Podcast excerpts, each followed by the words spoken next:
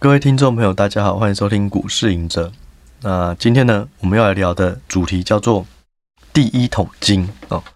为什么要聊这个呢？其实是因为突然觉得好像蛮多人都对这个议题有兴趣。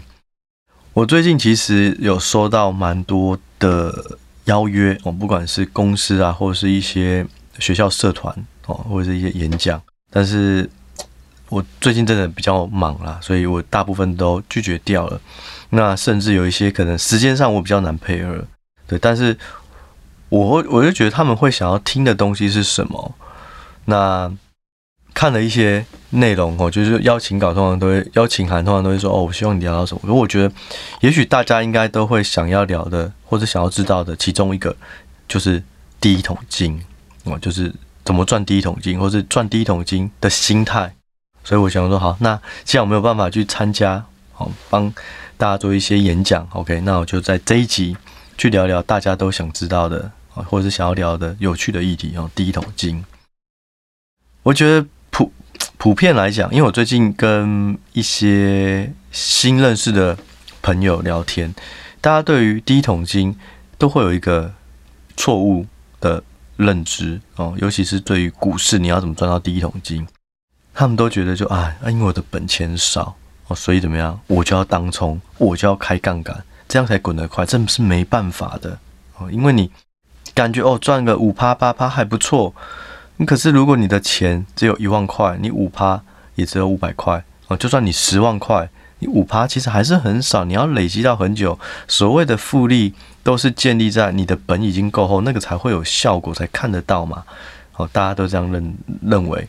我觉得这个没有全部错误，杠杆哦，的确是小本哦，小资金要变大资金很重要的一个工具。我们不能说它是对或错，因为它就是一个工具，所以这个是绝对正常的哦。就是说往杠杆这个部分想，但是重点就是我常常会说，嗯，开杠杆这件事情就是把你现在做的事情放大。如果你现在做的是正确的事情哦，那结果当放大那更好。如果你现在做的事情是错误的事情，那恶果也是放大。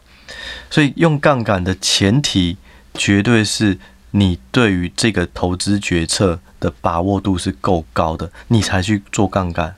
要不然你只是徒增自己的风险。所以不是说资金小我就开杠杆，不对，这中间要多了一道程序，叫做资金少。所以我要更积极的去找好股票。当我把握度提高了，我就去使用杠杆。OK，那我认为这个就是比较适合的。哦，当然，所有的杠杆你都一定要有停损的机制，要不然你很快就吐光了。所以我觉得，在投资没有任何把握度的情况下，不要去使用杠杆。哦，千万不要使用杠杆。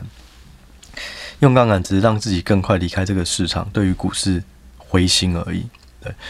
所以呢，我觉得哦，第一桶金哦，它有两个东西要去要去顾，要或去达到哦。第一个刚提到的，你要使用杠杆是可以的，但是你要更积极的研究。当你的更积极，因为你人家家大业大，有些人就是有钱人，他一出来，他爸妈就给他个一两千万去操盘，去练习投资。诶，其实这个真的在我这行看到蛮多的。有些人就是给个三千万，然后给他儿子，然后去一些地方上班实习哦，学会股票哈，就给你去玩。这真的是有人，可是人家家大业大，他就是这样，所以他可以一开始就可以做一些不用杠杆的事情。可是我我们不一样，或大部分人不一样，就是都是白手起家，从零开始的。那你就是必须要比别人更认真，就是更认分，没有办法，这就是很正常的事情。你什么都没有，怎么会奢望你能够躺着也可以赚钱？对，可是不是说你你什么都没有，所以你的运气也不好。跟上一集提到运嘛，啊，不是这样，这样才好玩才有趣。如果你人生你一开始一个游戏，你你所操控的角色就已经能力一直全满，你就会觉得无聊，你就找不到喜悦，你就很容易找不到满足，然后对于人生找不到方向。我觉得我看过很多有钱人跟。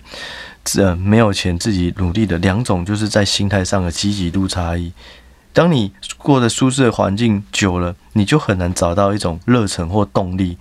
这种刺激、这种成就感是很难获得的。你不要觉得说这种东西对于没有钱的人来讲啊，这个东西是稀松平常。其实不是。当你什么都有的时候，你就不会想要努力了。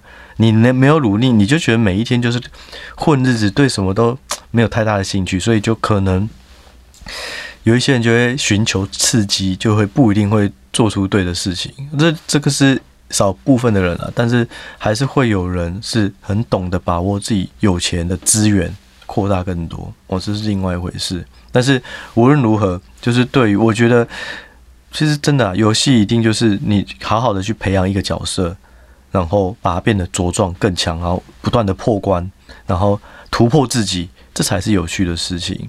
所以不要觉得说啊，一开始连第一桶金就没有办法滚啊，躺平比较快。其实躺平就是一种逃避哦，对于现实环境的一种妥协。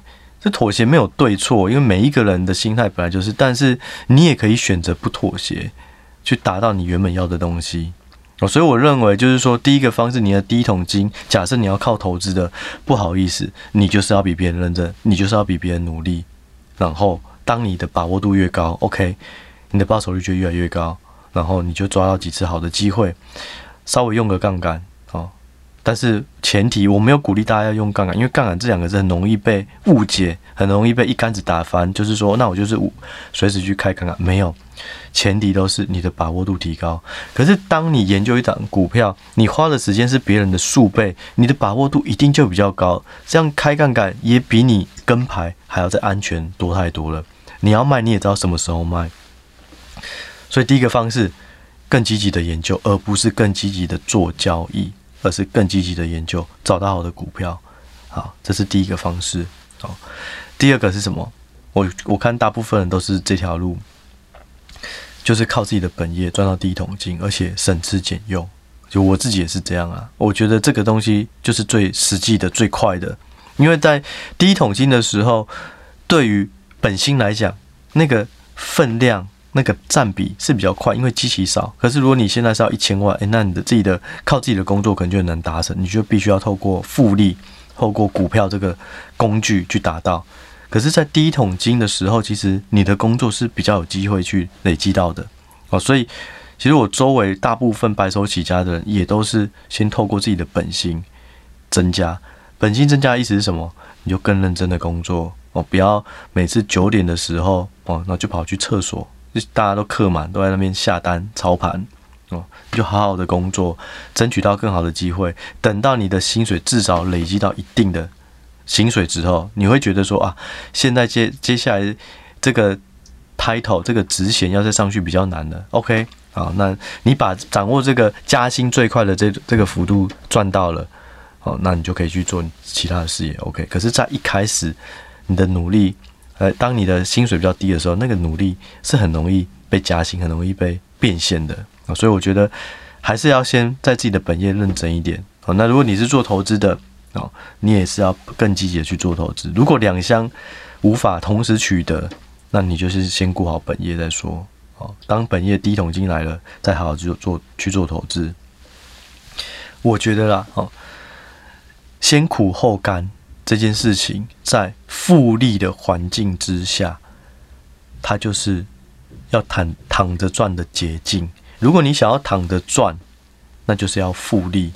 可是这件事情，如果你的本太小，复利效果是很小，所以你必须先苦后甘，能够省的就省，没有办法。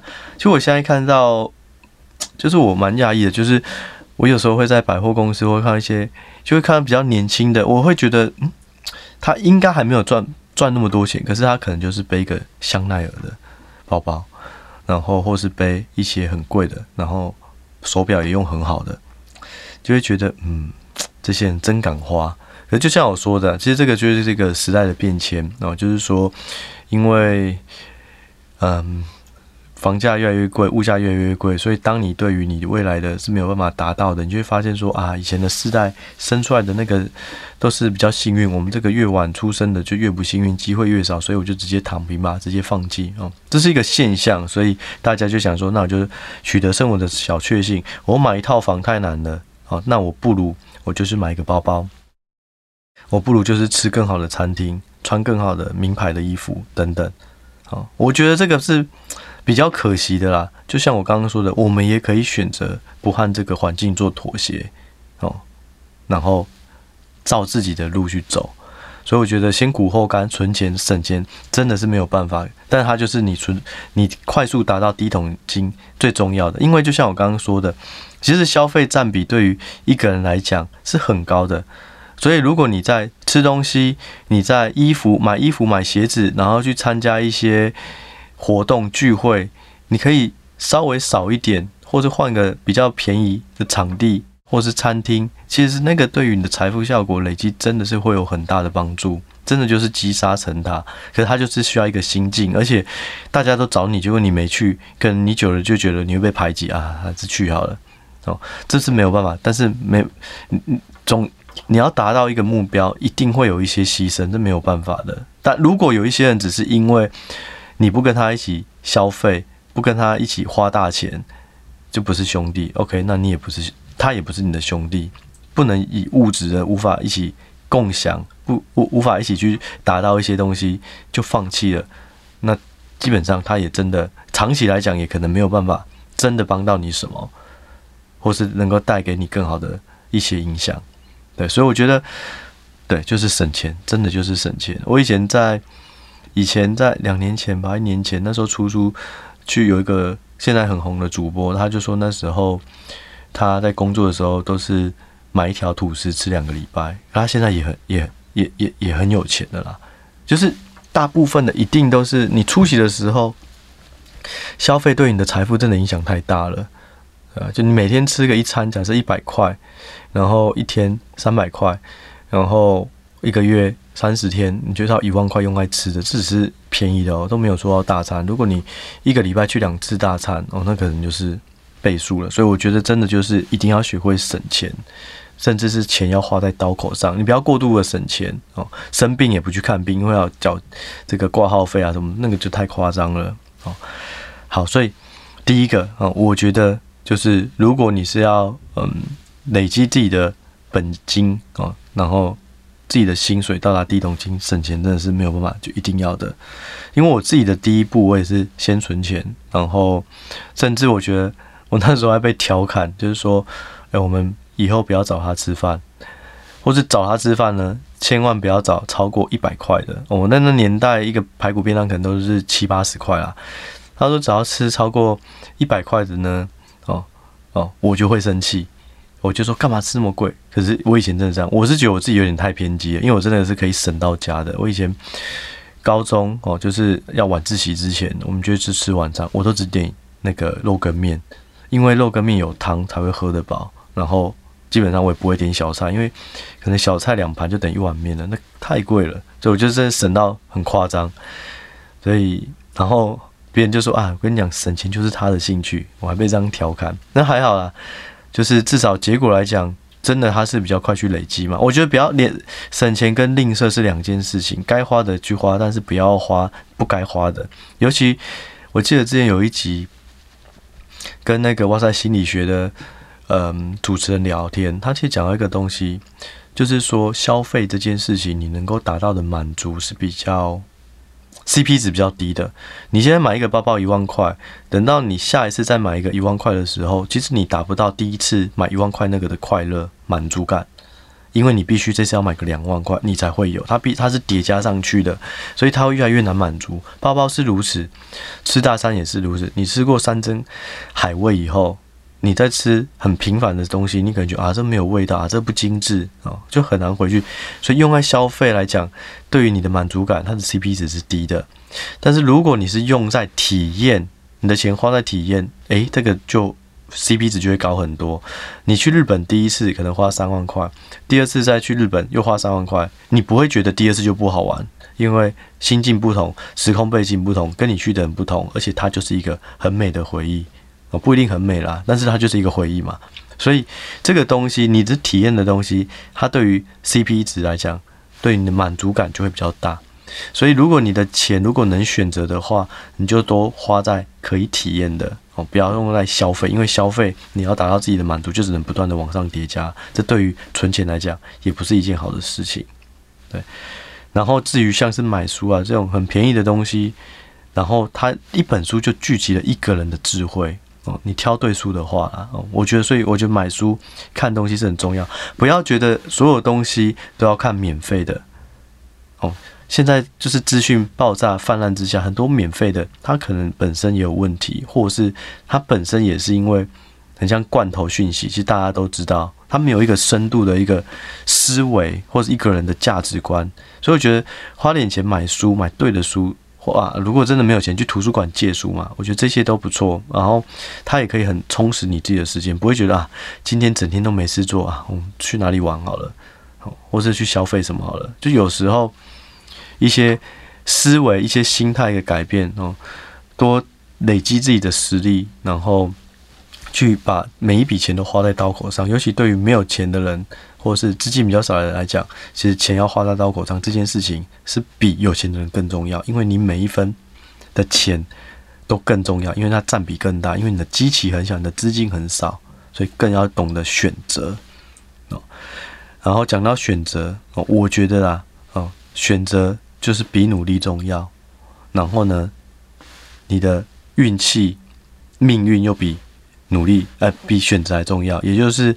大家说努力很重要，可是其实你选择到对的东西去努力更重要。可是你的出身真的又决定了更多东西。但是没办法，我们能够做的，我们能够掌握的，就只有选择跟你要不要努力。所以针对这两个，去好好的去做做做决策。对，很多人就会觉得说。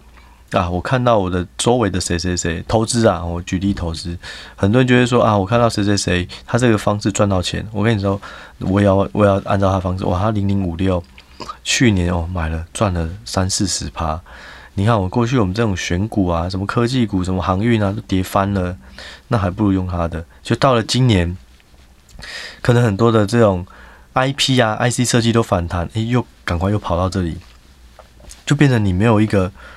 对的选择，你不断的一直在看，现在以比较短视尽力的方式去做你的决策，但这东西没有办法累积，对，你没有办法好好的蹲在一个地方做一个对的选择以后坚持，然后不断努力，把你自己的能力不断的向上提升。我就常说，投资或是所有事情都一样，哦，没有奇迹，只有累积。真的，那尤其是你选择到对的东西，那累积的效果就会更大。所以我觉得，就是说，所谓的那你要怎么做出更好的选择？那就是多比较、多整理、沉淀心思、沉淀自己的心境，去客观的去看哪一个东西是对自己帮助效益更大的，然后去做。多看成功的人所所做的、所说的话，他的观念是什么？或他写的书，对，就是你有一个范本，你有一个模板，你可以按照这个对的模板去做努力，诶，这个选择可能就会更快。就像巴菲特，大家都会切进去看他怎么去想，就是我觉得选择是比努力重要，所以要学会做选择。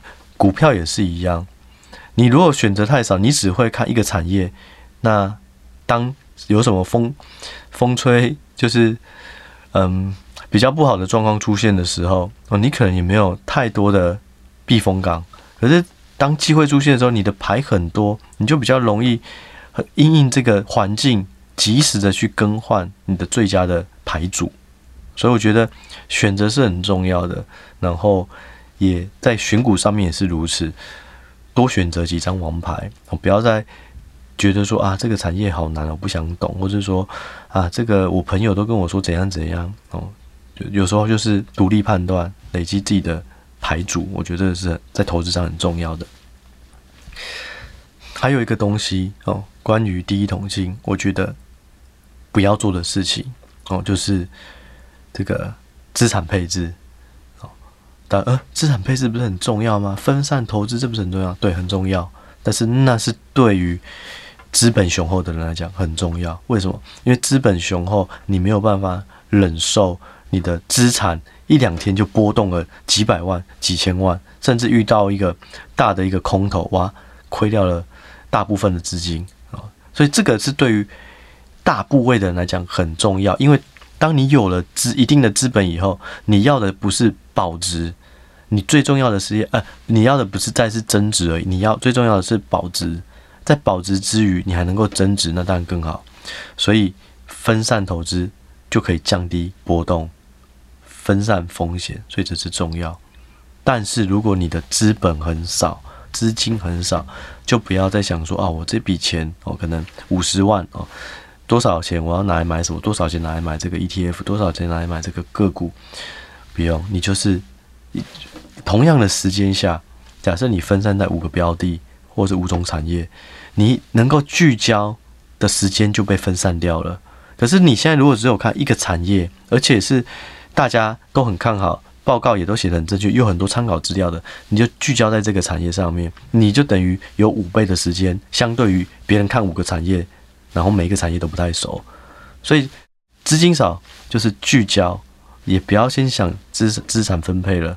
资产分配是给大部位的人，他害怕波动。就像以前我们在掰赛不管是寿险啊，或者是说退休基金啊，或者是说比较大的这种投信的基金，都一定会想到。资产分配或者主权基金都一样，它可能是用区域性的分配哦，例如是说我的亚太要买多少比例，欧美要占比多少，新兴市场要占比多少，一个是区域性的，第二个就是产业面的，我要有科技股，我要我也要有这个这个价值股，我能够收股利的哦，各种的，可是这个最大的目的都是为了要避险哦，或是说要降低波动。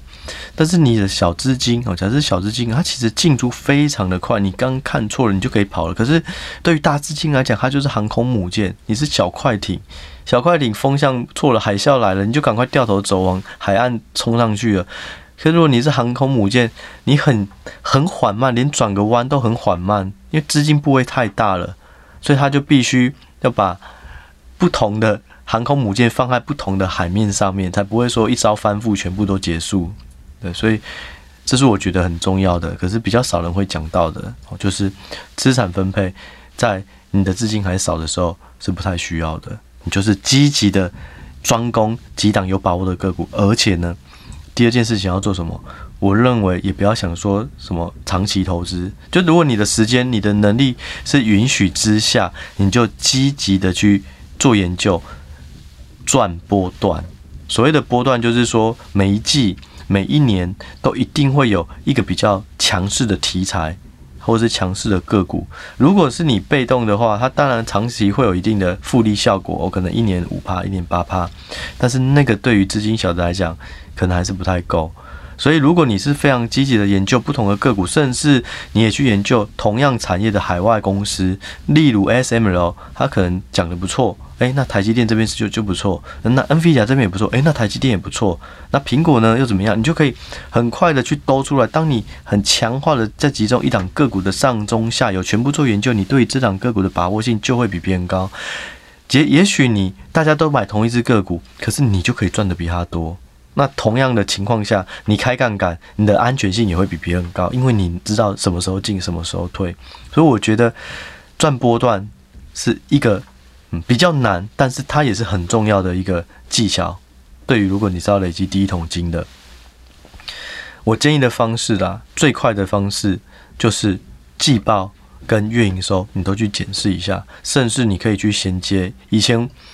我们在做投资的时候，有时候会做一件事情哦，就是说海外的公司它会有公布财报的时间，利用这个时间差，你知道哪一档哦？假设啦，假设诶，Google 的财报这次一定会不错哦，因为 YouTube 最近呢，它的点击率、使用率都超高，然后 Facebook 呢，哦，最近它的这个广告业主也打很大，它也有一定财报不错。然后假设后面的是微软哦，微软是会 OpenAI，所以它一定也不错。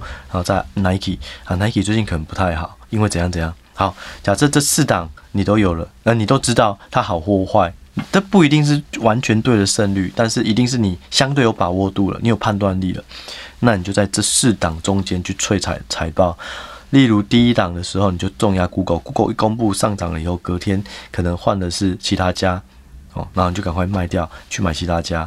然后过一个礼拜换微软，你就全部再卖掉，再去买微软，然后等到 Nike 不好哦，卖掉微软去放空 Nike，哦，这是很积极哦，很不能说很极端，但是它就是类类似这种概念，就是赚波段，每一季一定都会有一些个股在第一季好，或是刚好它的订单就是报报比较大的单在第二季或是什么时候，然后游戏股就是寒暑假，很多产业都会有它的赔的。你本金少的时候，就这个没办法，就是多做研究，去了解每个产业它的近况，然后每家公司的特质，然后去赚价差，去做波段。这个是本金少的，而且你有时间，你有能力。我不鼓励每一个人都这么做，因为如果你能够累积你自己的本薪，一年升加薪个五趴十趴，那你就好好的过你的本业就好。可是如果你是真的很想要从投资，去着手赚到第一桶金，而且你有时间，你有能力，OK，那你就要记得哦，去赚波段。等到你有钱了，再去做资产分配；等到你有钱了，再去做长期投资。好，那所谓的有钱是什么？我觉得啊，就我而言，我觉得如果有个可能两三百万，你可能就可以开始去想资产分配了。对。就每个人的定义不同啊，有些人一开始资金进去就五五百万的，那可能就不同。但我觉得所谓的资金比较大，就是你会对于波动越来越在意的时候，哦，今天的大盘或者你个股涨了多少，你会突然觉得心痛。诶，那时候也许就是慢慢适合去做资产分配。所以有可能有些人只有八十万，好，甚至。六十万，他就会觉得啊，今天的这个涨跌一两万块，好好可怕哦。OK，那吧，那你就慢慢先去做。所以每一个人的定义不同，可是大方向就是资产配置是要为了要减少波动，降低风险。那等到你认为这件事情真的重要的时候，再开始做。一开始就是集中，然后去赚波段。但是赚波段不是多交易，而是多研究。不要说哦，赚波段，所以我每天都是隔日冲、当冲那种涨停的，每明天第一盘卖。这个东西在过去可能有用，但是我觉得会越来越随着大家都知道这件事情，哦，隔日冲去套利这件事情，大家就会发现，呃，以后可能就比较没用，就会发现说，哎，今天涨停可恶，可是其实原本只有锁五十张，哎，结果突然到了一点。二十分以后突然锁了八百张，就知道啊，这个是假单，这明天都要是卖，他故意虚张声势都有可能。当大家知道以后，隔日冲这个策略就不一定会成功。所以我的意思是说，不是多做交易，而是多做研究。对，还有最重要一个，讲了这些方法以后，我觉得一个更重要的核心，又回到态度，又回到心法。真的，我觉得所有的投资策略。所有的工具都是很容易学习，而且一学习你就不会忘。可是恰恰刚好相反的是心法、心态，它是很容易忘记的。你会忘记你之前亏钱的时候下定的决心，说我永远都不会再因为别人的跟单，然后因为别人的牌报的牌我就去跟单，然后亏到钱，或者我永远都不会再乱开杠杆。可是当你赚到钱，你会忘记这件事情，然后就带。招致更多的风险，所以我觉得心态、心法，这是长期你要赚到钱一定要有的。你能够赚第一桶金，不代表你能赚第二桶金；你能赚第二桶金，不代表会有第三桶金。只有当你心态一致的时候，你才有办法复制。你当你的心态没有办法一致，你又飘到说啊，赚了从第一桶金赚到了第三桶金，就你又开始变得自大，忽自大容易。招致风险，因为你会低估风险，你会高估自己的实力。好，当你心态偏了，诶，不小心起色风险，你没有留意开了杠杆，又回到原点。所以，只有心态才是能够保证你持盈保泰、长期获利的最重要的要素。对，那运当然很重要，可是运就是一个大环境的加分减分。你运好的时候大赚，运不好的时候懂得这个保留柴火，保留子弹。它也是一个很好的效果，可是最重要的还是回到心态，因为运是无法控制的。就像我上一集有说哦，运是无法控制，但是你的心态可以去改变这个结果。对，好，所以我认为就是说，心态、心法，哦，稳定的、客观的，然后非常保持乐观，可是又不会乐观的冲昏头，哦，这个微妙的平衡。哦，这个心境一定要顾好。对，那我觉得啦，就是说不同个性的两群人，啊，他如果投资相同的投资标的，也不一定会赚到一样的钱哦。最主要就是因为态度，我觉得态度就是会决定每一个人的资产的天花板。我们看到赚到大钱的，不管是巴菲特啊，或者是说这些很有名的基金经理人哦，彼得林区啊，或是这个马马克马克思啊哦等等，他们你都可以看到他的言论言述，全部都是不，他们可能有不同的投资方式，可是他们绝对都是非常成熟的心态啊，只有这种人才有办法去让。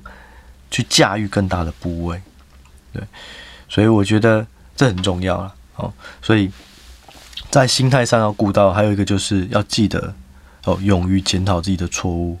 哦，你可能会觉得说啊，每天都做同样的事情，然后把平常心，赚到钱不要太开心，亏钱也不要太伤心，然后定期是检讨自己的错误，好像很有规律，一件一直在做这件事情，好像很无聊。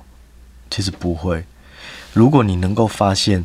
你每天都有进步，你的思想每天都越来越灵敏，越来越有弹性，你就会发现，其实这也是一件有趣的事。过程也许无聊，但是你从每一天回头看，发现自己越来越成熟，它就会带给你更多的热忱，持续去做这件事情，然后也能够把事情做得更好。对，所以今天这集呢，第一桶金就要勉励大家哦。那如果你已经有第一桶金的，也要勉励，就是说。心态上、心法上决定是绝对是决定你资产多寡的最终的变数。所有的投资工具都不重要，重要的是你赚到钱以后，你的心态有没有偏？运不好，亏到钱的时候，你有没有办法去检讨自己，痛定思痛去做一些改变？这真的就是不断让我们精进我们的最佳的一个方式。所以我的结论是什么？哦，今天的结论哦，就是说学会。做对的选择，坚持做对的事情，然后培养出对的态度啊！我觉得这是最重要的事情。所以第一桶金其实刚方法有了，可是最后赚到钱以后，一定是回归你的心态。我觉得这个才是投资最难，可是也最重要的事情。那我也不断的努力当中，然后就跟大家共勉之。好，那我们这一集呢，我们就先聊到这。我们就下一集再见喽，拜拜。